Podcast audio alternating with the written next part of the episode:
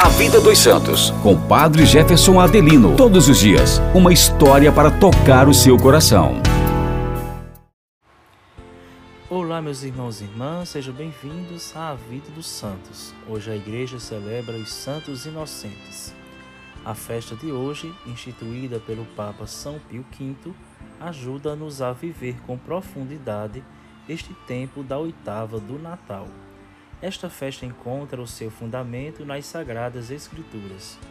Quando os magos chegaram a Belém, guiados por uma estrela misteriosa, encontraram o menino com Maria e, prostrando-se, adoraram-no.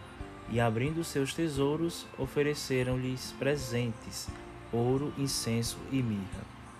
E, tendo recebido aviso em sonhos para não tornarem a Herodes, voltaram por outro caminho para a sua terra.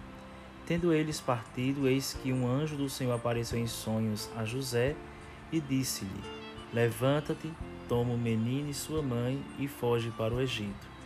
E fica lá até que eu te avise, porque Herodes vai procurar o menino para matá-lo. E ele, levantando-se de noite, tomou o menino e sua mãe e retirou-se para o Egito. E lá esteve até a morte de Herodes, cumprindo-se deste modo que tinha sido dito pelo Senhor por meio do profeta que disse: Do Egito chamarei o meu filho. Então Herodes, vendo que tinha sido enganado pelos magos, irou-se em extremo e mandou matar todos os meninos que havia em Belém e arredores, de dois anos para baixo, segundo a data que tinha averiguado dos magos. Então se cumpriu o que estava predito pelo profeta Jeremias. Uma voz se ouviu em Ramá, grandes prantos e lamentações.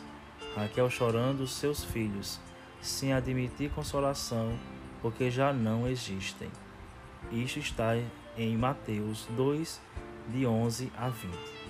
Quanto ao número de assassinados, os gregos e os jesuítas Salmeron, em 1612, diziam ter sido 14 mil, os sírios, 64 mil o martiriológio de Aguenal, Baixo Reno, 144 mil. Calcula-se hoje que terão sido cerca de 20 ao todo. Foram muitos as igrejas que pretenderam possuir relíquia deles. Na Idade Média, nos bispados que possuíam escola de meninos de couro, a festa dos inocentes ficou sendo as destes. Começava nas vésperas de 27 de dezembro e acabava no dia seguinte. Tendo escolhido entre si um bispo, estes cantorzinhos apoderavam-se das estolas dos cônegos e cantavam em vez deles. A este bispo improvisado competia presidir aos ofícios, entoar o enviatório e o tedeum e desempenhar outras funções que a liturgia reservava aos prelados maiores. Só lhes era retirado o báculo pastoral ao entoar-se o versículo do Magnífica, derrubou os poderosos dos tronos no fim das seguintes das segundas vésperas. Depois o derrubado oferecia um banquete aos colegas, às expensas do cabido e voltava com eles para os seus bancos. Esta extravagante cerimônia também esteve em uso em Portugal, principalmente nas comunidades religiosas. A festa de hoje também é um convite a refletirmos sobre a situação atual desses milhões de pequenos inocentes crianças vítimas do descaso, do aborto, da fome e da violência. Rezemos neste dia por elas e pelas nossas autoridades, para que se empenhem cada vez mais no cuidado e no amor às nossas crianças, pois delas é o reino dos céus.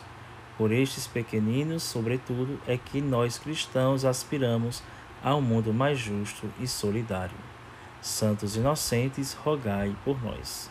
Amanhã nós voltaremos com a graça de Deus com mais uma história para tocar o nosso coração.